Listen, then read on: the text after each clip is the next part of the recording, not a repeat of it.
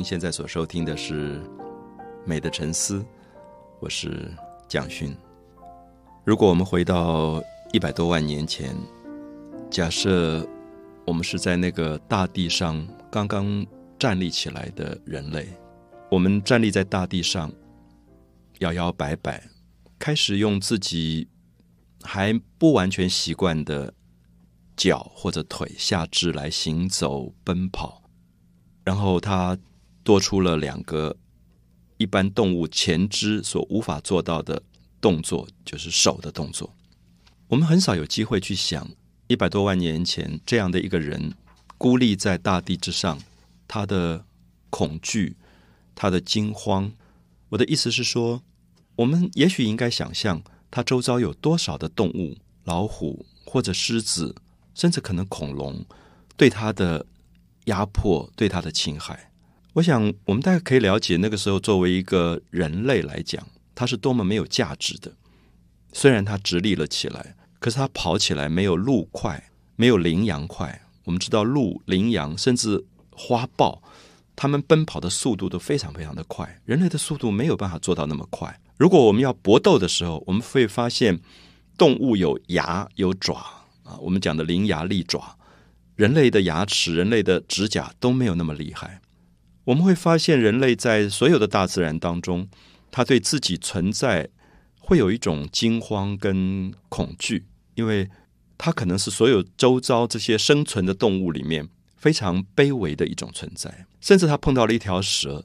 他也不晓得这个蛇是什么样的存在。也许他觉得这个蛇没有那么厉害，可是蛇咬他一口，没有多久，他很可能中毒要死掉了。所以我们可以看到，在神话里很有趣，许多次神话保留了人类在最初不愿意做人的一些记录。也许我们应该解释这句话：人不愿意做人，他会幻想他的祖先不是人。比如说，我们知道，在中国古代历史里，非常多的民族，他们是以动物来做他们的祖先神崇拜的。我们看到《诗经》里面说：“天命玄鸟。”降而生商，就是上天命令一个玄啊玄秘的玄，这个字是黑色的意思，黑色的鸟下降到人间来，产生了商代的祖先。所以商代的青铜器上，如果大家注意，你会发现很多的鸟的造型在里面。这个鸟并不是我们一般看到的天上飞的鸟，它是祖先，它是祖先的符号。因为有一个传说。讲商代最早的祖先是一个女的啊，这又跟母系社会有关。就最早的祖先常常是女性，然后叫做简狄。那么这个简狄就走到旷野当中去，那么在旷野当中跑来跑去，就看到地上有一个鸟蛋，他很好奇，他就把鸟蛋吞下肚子，就没有多久他就怀孕了，然后就生下契。那么契就是商朝的祖先。我们看到这个神话里很明显的说明，这个商朝最早的母亲。他是从吞鸟蛋而生下了契商朝的祖先的，所以他的父亲就是这个鸟蛋，其实也就是鸟。好，所以我们可以看到这些符号都变成了早期人类古史当中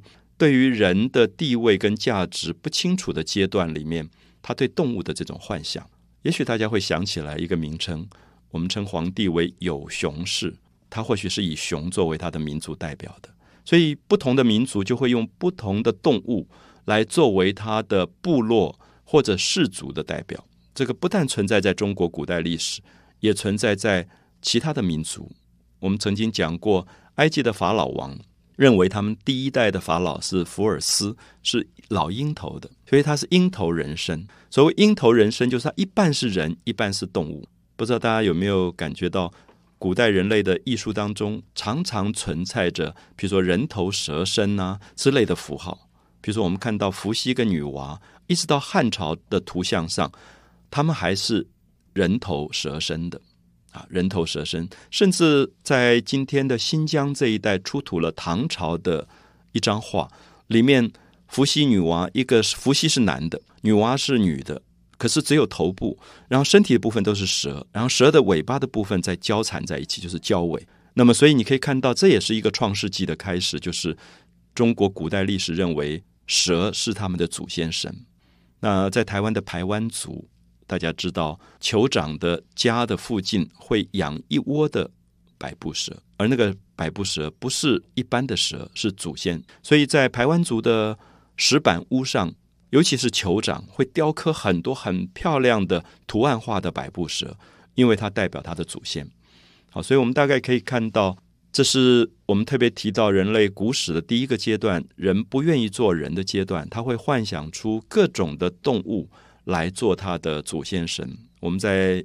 北美洲的印第安的图腾柱上也看到很多的老鹰，它也是老鹰神的某一种保护。所以到最后你会发现，很多的动物都被选择来做祖先神的符号。里面最常见的会是两种，一个是鸟类。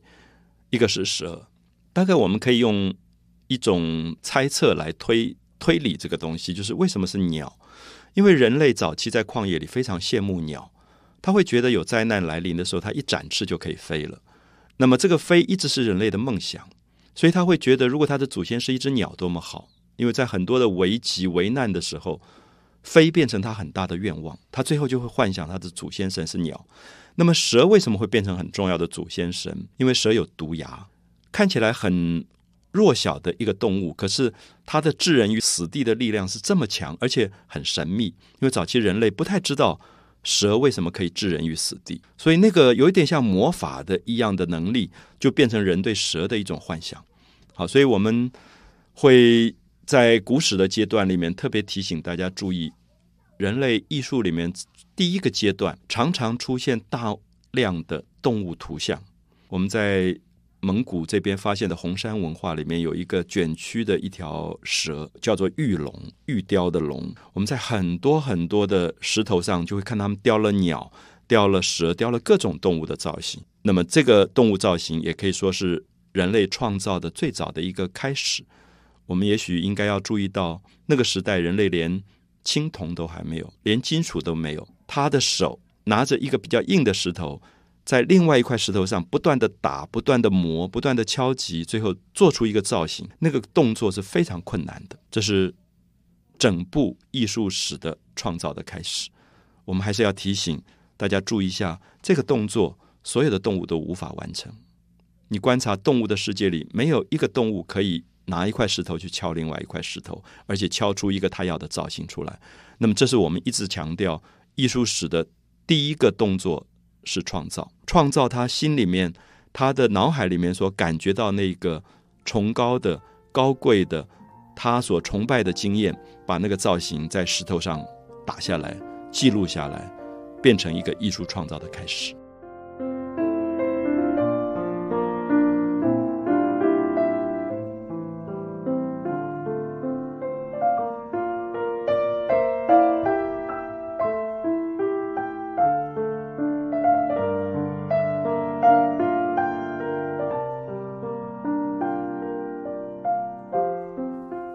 提到在人类古史的阶段里面，一个叫做图腾的时代啊，图腾这两个字从西方文字翻译过来，图画的图，飞腾的腾啊，热腾腾的腾，图腾。那可是这两个字现在在汉字当中已经非常普遍在运用，那甚至有人出了一本书叫《图腾艺术史》。那么特别谈到人类在文字发生以前，用图像去表达自己的祖先的很多的概念。所以我们说皇帝叫有熊氏，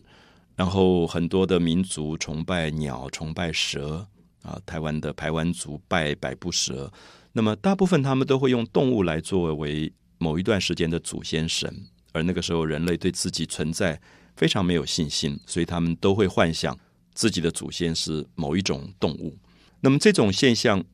慢慢慢慢到文字出来的时候，就会有所改变。我们说文字出来的时候，基本上距离现在五千年左右，人类定居了，已经有了农业，人类懂得用火，人类懂得用火以后，他就比较不怕动物。他晚上睡觉的时候，他可以用一圈的火把自己防卫起来，动物不太容易侵害他。而且这个时候，人类已经开始有了很多的工具，所谓的工具也就是武器，它可以用石头磨成斧头、矛，它可以刺杀野兽。这个时候，我们看到人类越来越进步，然后变成呃所有动物的主宰者。他可以去虏获野牛、羊，然后去驯养它们，变成畜牧，然后所有的动物都变成驯服了，然后他们变成了动物世界的主人。那么这个时候，如果还要讲说自己的祖先是一条蛇或者鸟，有一点不好意思，因为很容易他们用弓箭就把鸟打下来了，或者很容易就把一头蛇打死了。所以这个时候你会发现动物的神开始转化啊，开始转化。那么有一位中国古史的学者叫闻一多啊，他在大概一九三零年代左右，他出过一本书叫《神话与诗》，讨论到中国古史里很多神话的渊源。他有一篇文章叫做《龙凤》。特别考证，我们今天在汉民族的世界当中，龙跟凤是两个非常重要的符号。你几乎到处都看到，你接到一个朋友的喜帖，上面就是龙凤。然后你在民间庙宇里到处看到龙跟凤。那龙跟凤好像是很多的象征，是帝王皇后的象征，也是民间幸福的象征。婚姻的结合也用龙凤，他就考定说龙跟凤到底怎么来的。那么在他的考定当中，当然。我们觉得不一定百分之百完全正确，可是有一个很有趣的推理的过程。他认为龙跟凤是一个复合图腾啊，这个复合图腾不容易懂。我的意思是说，一条蛇是单一图腾，一只鸟也是单一图腾。可他的推测是，当时蛇这个图腾它慢慢壮大了以后，它会兼并其他的图腾。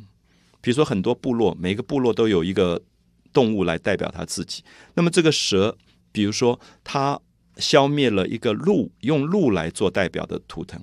的民族。那么，鹿最重要的象征是什么？是头上的角。所以他可能就会说：“我现在已经是蛇图腾，可是我包含了鹿在我身上。”所以他就把鹿的角放在蛇的头上。然后接着他又可能呃消灭了一个跟鸟类有关的民族，他就把鸟的爪放在他的身上，或者消灭那个以鱼。做代表的民族，他就把鱼鳞放在他身上，所以他的意思说，龙这个动物是从蛇的基本型慢慢演变，加了鹿的角，加了鱼的鳞，加了鸟的爪，然后最后演变出来的一个在现实当中其实不存在的一个动物造型，就是龙。所以我们看到龙这个符号在，比如说中国艺术史上绝对占有绝大部分的重要性，因为它代表很多东西。一直到很离我们很近的时代，我们还有一首歌叫《龙的传人》。那么，这个龙变成了一个民族的重大符号的时候，我们可能就要去解决说，到底这个龙从何而来？为什么我们现在到庙宇当中，即使是佛教的庙宇，它的柱子上都会有攀龙，都会有龙柱？那么，这个时候我们会觉得龙这个符号是值得我们探讨的。同时，他也认为鸟这个部落最后慢慢演变，去把鸟美化。慢慢慢增加了很多原来的鸟没有的一些符号，最后就变成了凤，凤凰的凤。所以凤也是一个神话的动物，龙也是一个神话的动物。那么，甚至在龙凤这篇文章里，他认为以中国古代历史来讲，东边这个民族就从现在的东北一直到北京这一带，有一个地方后来在春秋战国叫做燕燕国燕国。那么这个燕子燕基本上就是鸟。他认为这个广大的地区是以鸟作为崇拜的部落，然后从西边这边，比如说四川的巴蜀的“巴”这个字是一个蛇的象形字。那么夏禹王的“禹”这个字啊，他认为夏禹王很多人现在考古认为夏禹的主要发源地在甘肃。禹这个字里面有一个虫，有一个长虫的虫，很多的北方民族叫蛇叫长虫，所以认为。在甘肃、陕西这个西边的地带，就出现了蛇的部落的民族，而这两大部落后来相会，变成了两个部落的相持不下，就是鸟部落跟蛇部落。那么最后这两个部落在相持不下里面，大家就用联姻的方法、结婚的方法，构成一个和谐新的政权的和谐。所以龙凤就变成了另外一种象征，就是一直保留到现在。我们觉得。两个家族结婚，常常用龙凤的符号，那么龙也变成了某一种男性的代表，凤变成了女性的代表。当然，在图腾的艺术史上，我们觉得我们看到一个好看的图像，我们会想到说，诶，这里面隐含的意义到底是什么？它跟我们现在个人画画不太一样啊。我作为一个画家，我自己画画是我喜欢的东西。可是我们注意的是说，在一个民族当中，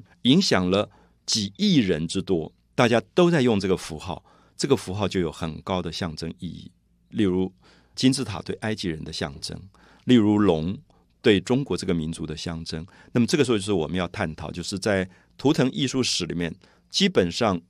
一般的学者关心的是说，动物造型怎么演变下来，而这个动物造型为什么最后会变成大家膜拜的对象？因为我们今天会骂一个人说畜生，我们会觉得动物是不好。可在古代刚好相反，他觉得动物很强、很强悍，所以他就会把动物的这个价值提高，变成祖先神。那也许大家会觉得我们今天已经跟古代历史非常不同了。可是我们也不妨注意一下，在现实社会里，比如说我们发现战争跟运动比赛里。大家常常会希望恢复动物的野性，所以比如说一打棒球的时候，象啊、狮子啊、老虎啊这种符号就出来了。就是这个队伍，他会说我们是以象做代表的，或者以狮子，然后你发现都是厉害的动物。那么，所以我们大概可以看到图腾的遗留，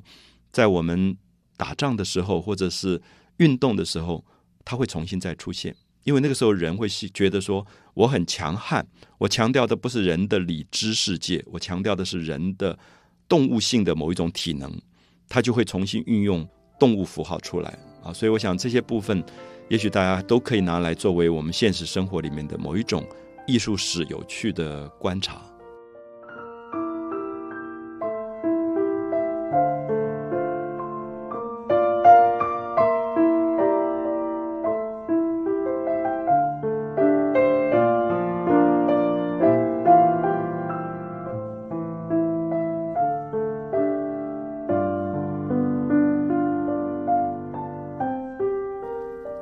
多朋友有时候会看到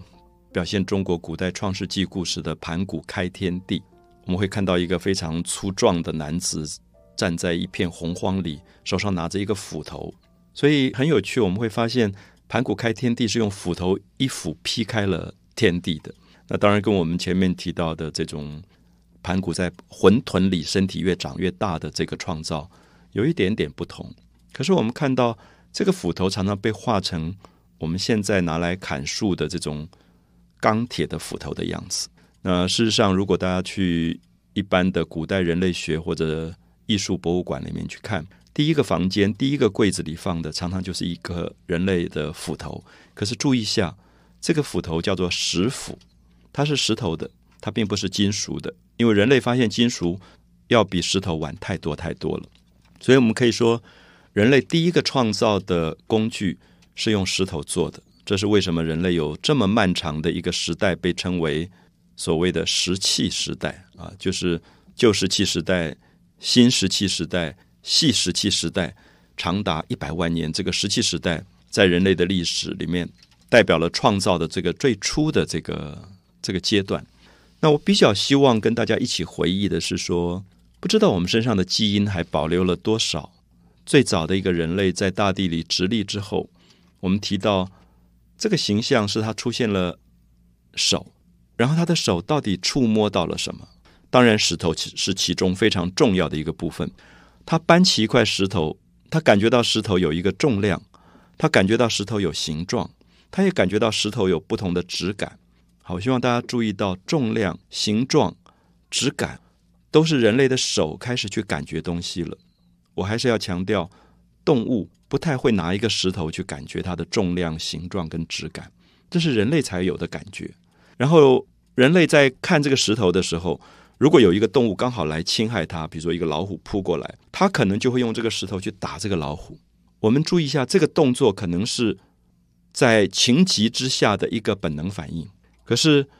我们也大概可以了解，人类一旦可以拿一个石头去丢出去，丢一个动物，他的行为已经懂得运用。武器跟工具了，因为我们注意一下，动物很少打架的时候会运用这样的能力，所以我们必须要回到人类比较初期，我们才知道我们身上很多的动作反应。比如说，我们走在路上，忽然有一个狗对你吠叫冲过来，你大概本能反应你就会蹲下去捡石头，然后丢过去，或者没有石头，你甚至会脱下自己的鞋子丢过去。好，这个动作是非常漫长的一个在旷野里面的基因的记忆。啊，它是一种本能，可是你不会看到一个狗，它被侵害的时候，它会拿一个石头去丢另外一个狗，不会有这个动作。啊，所以我特别强调是说，我们自己身上很多的动作跟行为，我们已经觉得是本能跟自然，因为是本能跟自然，我们不太去思考它，其实不是本能跟自然，它是慢慢累积的结果。就这个本能反应，其实只有人类有，动物其实是没有的。所以我意思是说，这个石头丢出去，它利用这个重量去打这个动物，其实已经进入到石器时代。那么接下来，它可能会感觉到这个石头的重量，以及它打死这个动物，为什么它可以打死这个动物？它对石头的重量有了了解，或者是说，如果他拿的石头刚好是一个有尖锐的棱角的石头，这个尖锐的棱角啊，我们说一个石头有一个尖锐的尖角，而这个尖角刚好刺杀了这个野兽，那它就可以记忆“尖”这个字，“尖”这个形状，它产生的意义是什么？所以我们知道，人类最早出现了一个武器，这个武器我们叫做矛。我们现在有时候在博物馆会看到一个石头打出来的矛，就是这个石头可能是长方形，然后人类就拿一个石头，另外一块石头去打，去把它打成尖的形状。那你会觉得这个尖打的不完整啊，中间并不完全的平衡，跟我们今天做出来的矛差距差别很大。可不要忘记，这个尖的概念在他的脑海里已经被记忆了，他有一个 concept。是关于尖这个东西，他有一个观念是关于尖这个形状，所以他很努力的要去做这个尖，然后把它变成一个武器的时候，他在创造。好，我还是要强调，动物完全没有这样的脑的思维的能力，动物的手也不可能做出这样的东西。所以我们说手脑并用，是说人类的大脑高度发展了，在这个脑的皮质层里面开始有了很多记忆的可能。动物的世界没有办法累积这么多的记忆，可是人类可以。他记得那个尖，他想要把那个尖完成，所以他就努力去把它用石头来打出来。所以用他的脑的思维，在石头上用他的手去完成，这是一个艺术的动作，最早的艺术的动作。所以我们也特别强调，艺术并不只是为了美，为了美而做的雕刻跟绘画产生的年代要晚很多很多。最早人类只是为了生存。去在石头上把他脑海里面所希望有的形状复制出来，这个叫做创造 （creation） 啊。这是现在一般讲起来比较现代的美术史，特别强调人类的手加上物质去完成他的观念。好，我再强调一次，手、物质、观念这三个东西构成了艺术史的开始，构成了艺术创造的开始。所以，如果一般朋友如果家里有一个孩子，你注意，他可能在一岁左右，慢慢开始手上拿着一个东西去捏捏捏捏来捏。比如说，你给他一堆泥土，他用他的手去捏的时候，你注意他在创作。也许我们不知道他在捏什么东西，可他在感觉造型，他在感觉物质，他在感觉物质的特性，他在希望把它捏成他脑海里面要的样子。所以在儿童的创造的记忆当中，他会重复人类久远的创造的基因。所以应该在这个时候观察儿童，不要打扰他，让他的创造力慢慢慢慢的发展起来。所以我想很多的父母会觉得关心自己孩子的创造力，把他送去学乐器啊，或者学儿童画。可是我常常强调的是说，学乐器跟学儿童画之前的创造，可能才是真正的创造。你给他一堆毛线。你会发现他的手会在里面缠绕，他可能把线缠来缠去。其实他在思考很多编织的记忆，就是人类最早的时候懂得用草去编出很多的东西。这些东西现在因为腐烂掉，我们都没有保存。可是我们不要忘记，人类古代的创造历史里面有很大一部分是编织。它保存在哪里？保存在人类最早的一些泥土的陶罐上面。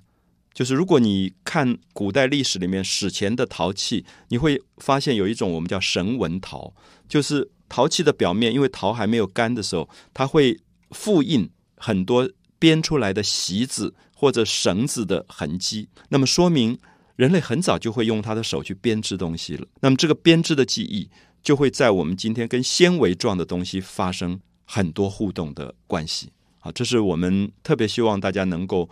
从儿童的行为动作里，再一次去思考人类最早最早的创作的动机以及创作的行为。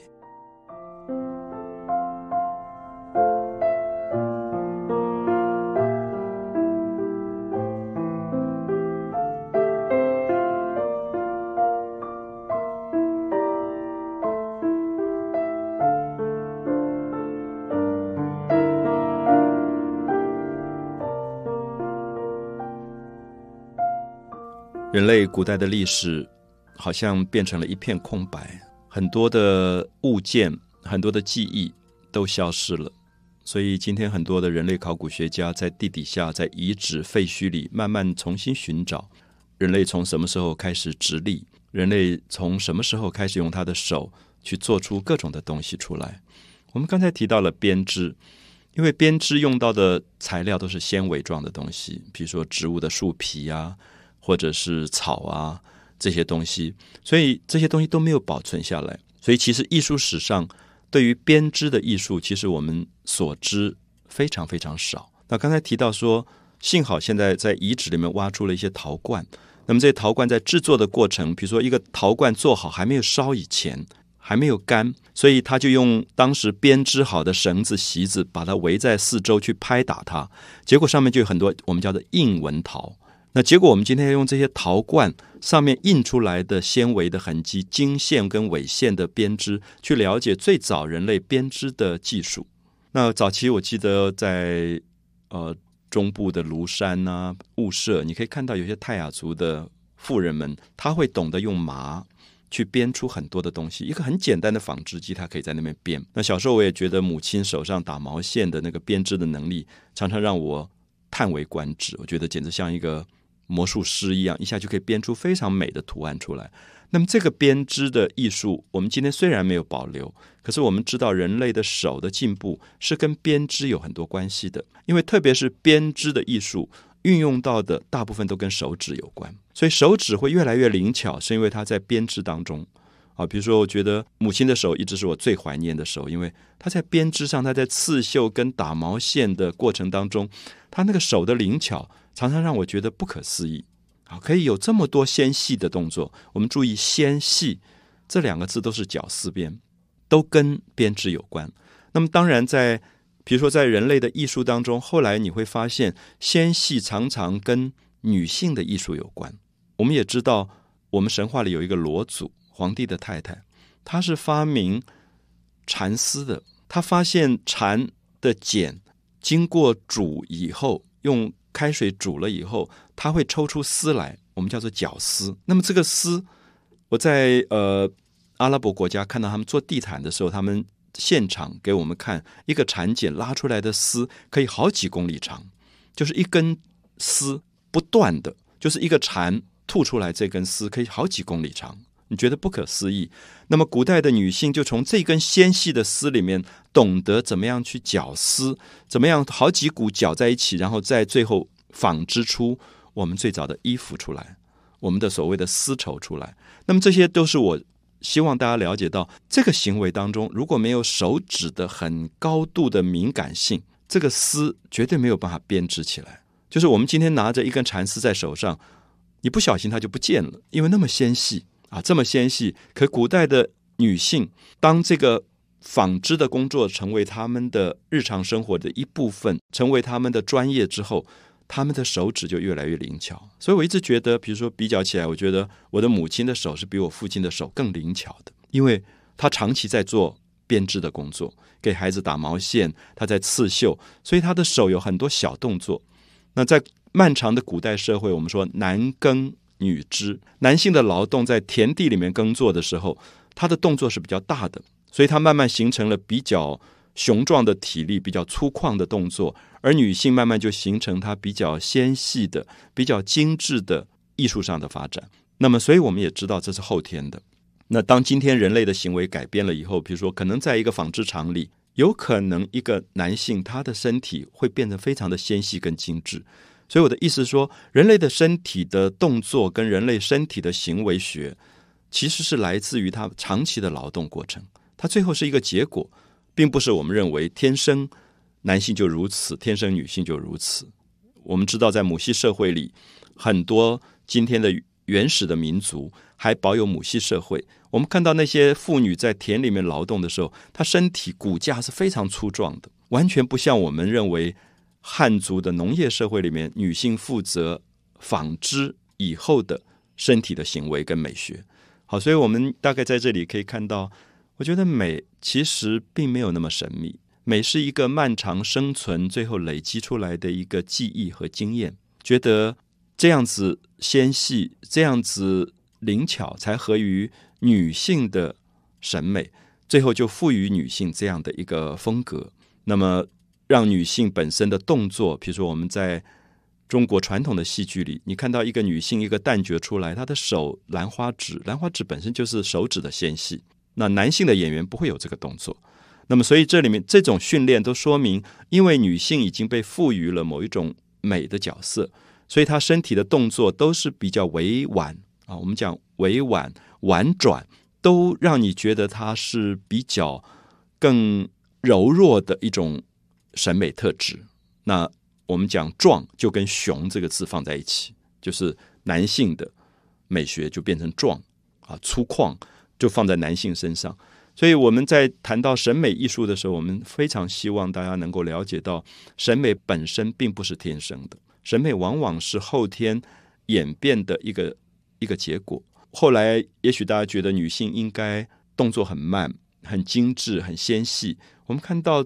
离我们最近的将近一千年当中，中国的女性最后产生一个非常惊人的行为学，就是缠足。会从小把脚缠缠到非常小，因为这样子她走路就会摇摆，就会很弱，变成男人欣赏的对象。那么这个现在很被批判的一个社会行为，可是不要忘记，如果我们活在那个时代，没有一个女性会反对他，因为她也接受这样的观念。那么跟我们今天看到运动场上女性这么豪迈的去跑百米、去跳远、跳高，我们觉得是两种完全不同的女性审美。可这里面的确跟她的行为本身有关，也是我们刚刚讲说，人是一个社会的动物，在这个社会的生态里，它最后会产生一定的行为模式，而这个行为模式慢慢的累积，也就变成了美感最早的一个来源。所以我们希望，我们慢慢把美带到人类最初始的阶段，去探讨人类直立之后他的手的动作的现象，然后给予每一个比较具体的。历史学或者社会学的一个答案，也许对很多关心美而对美又觉得有一点抽象的朋友，会是一个比较呃具体的摸索过程吧。美的沉思，我是蒋勋。